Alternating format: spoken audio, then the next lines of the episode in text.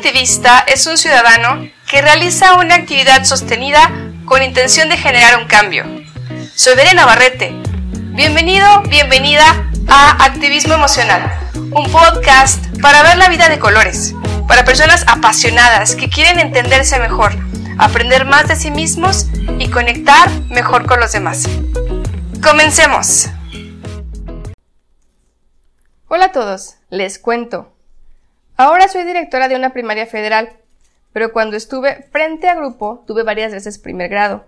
Es un grupo que me encanta, porque a esta edad los niños aún tienen mucha curiosidad por todo, se sorprenden, hacen preguntas, son súper inquietos, pero muy apapachadores. Y recuerdo bastante una anécdota donde en plena clase de educación física dos peques se acercaron a donde yo estaba, un niño y una niña. La niña traía una cuerda y el niño unas canicas. Ella me preguntó si podía jugar con las canicas y él con la cuerda. Yo les dije, pues claro. Vi su cara de duda y luego me contaron que la maestra, me refiero a la de educación física, les dijo que las cuerdas son para las niñas y las canicas para los niños.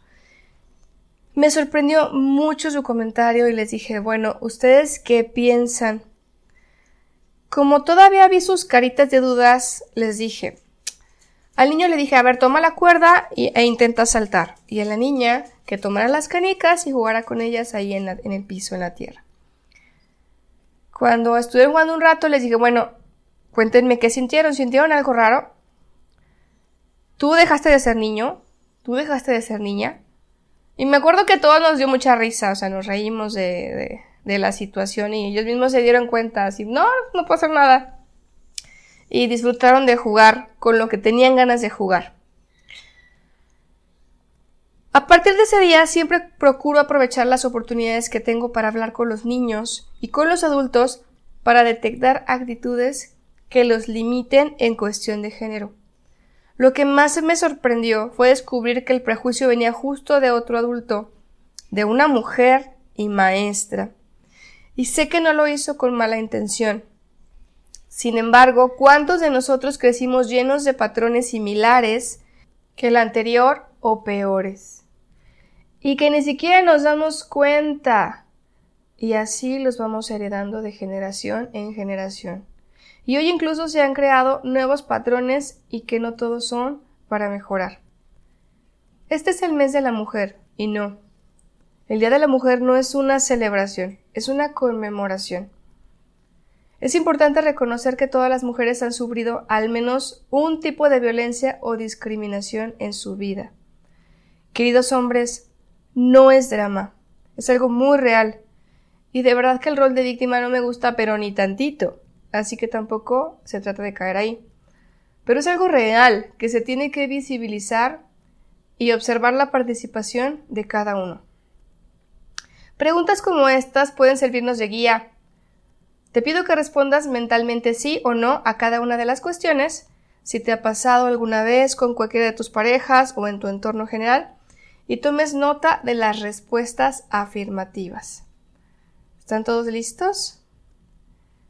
¿Tu pareja a menudo te ignora o ignora lo que sientes? ¿Te ha ridiculizado o insultado en una reunión o en privado? ¿Utiliza su visto bueno, aprobación, aprecio o afecto como un castigo? Controla tus decisiones, es decir, en qué gastas, cómo te vistes o cualquiera otra. ¿Te has sentido desvalorizada por tu aspecto físico? ¿Te manipula con mentiras y contradicciones o te hace sentir culpable? ¿Te han agredido o insultado desconocidos en la calle?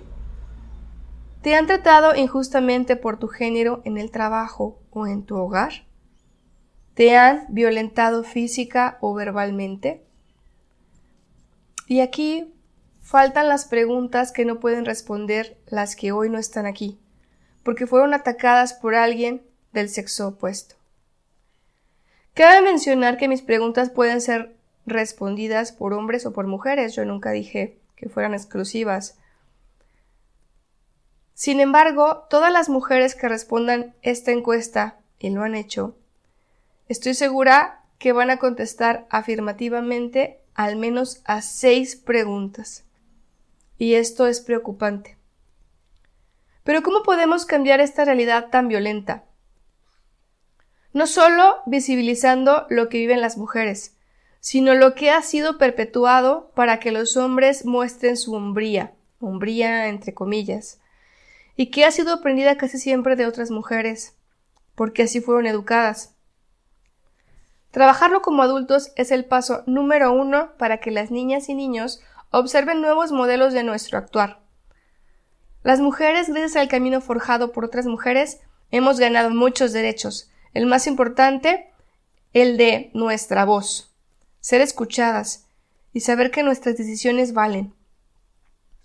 Sin embargo, aún caemos en situaciones en las que ni notamos la exclusión y que dejamos de hacer valer nuestro derecho o el de los demás, como por ejemplo cuando comparamos nuestro cuerpo con las chicas de Instagram, que queremos tener la piel perfecta, el cuerpo fitness a toda costa, cuando creemos que la maternidad es color de rosa y el único medio de ser completas, cuando queremos emprender y desprestigiamos quedarse en casa, o viceversa, cuando juzgamos a una chica que decide ser soltera o que disfruta de salir, Queremos ser bonitas, perfectas, hacer yoga, meditar, la ensalada, la empresaria, la reina del hogar y todo al mismo tiempo.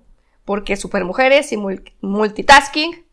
Y ojo, no estoy diciendo que seamos irresponsables o vivamos sin prudencia, pero al final del día cada una ha ganado el derecho de elegir. Y eso es lo que debemos proteger. Mientras no esté afectando a su entorno ni a su propia integridad, dejemos que cada uno sea, sin caer solo ser por pertenecer o ser vistos.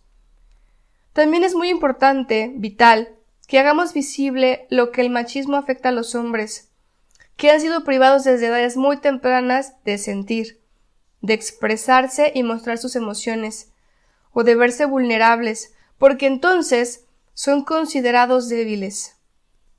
Hombres, llorar no es de niñas, es de humanos enojarse, estar triste, sentirse agradecidos, disfrutar de las flores, del arte, de la música, de los colores.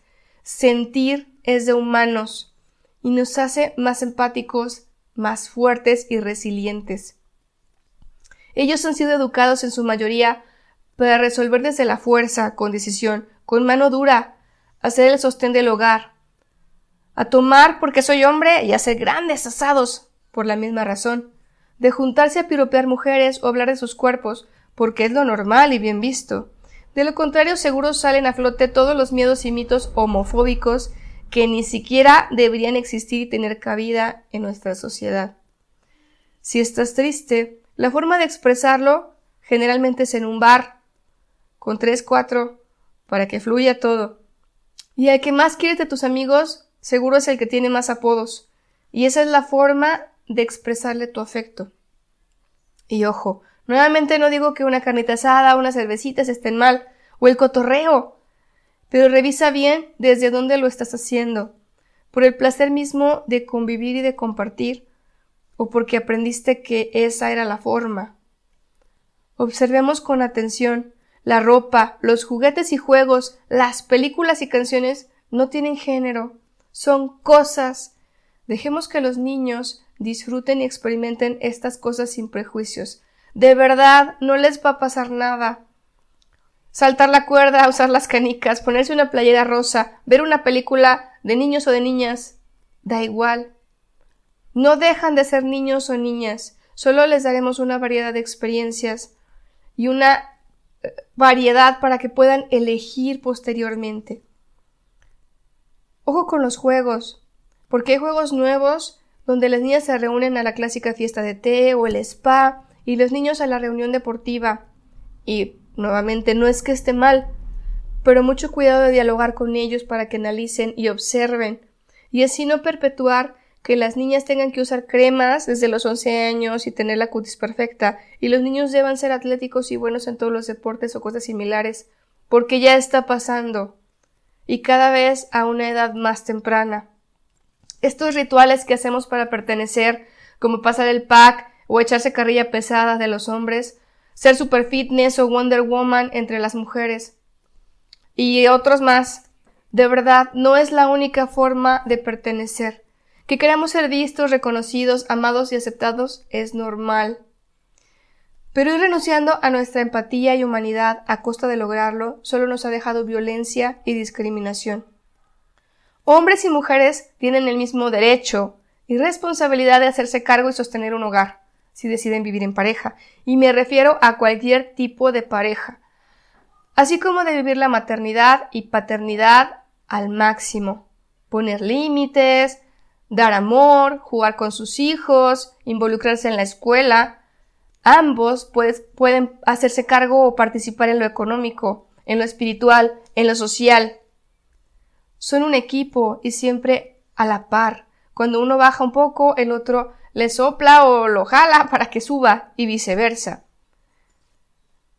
Y por ir finalizando este episodio, me gustaría decir que soy mamá de un varón y créeme que me estoy ocupando de educarlo para que nunca use la violencia como una herramienta válida para resolver. Y no hacia las mujeres, hacia cualquier ser vivo. Que sepa que sentir miedo, tristeza es normal, que puede llorar si tiene ganas, que está bien sentirse enojado y expresarlo, poner un límite, pero no es un pretexto para herir o lastimar a alguien, que tiene derecho de sentir, que puede cocinar, cantar, dibujar, escribir y participar en casa, que su voz importa, y que la libertad de elegir implica mucha responsabilidad, pero que es valioso y amado sin importar lo que decida hacer.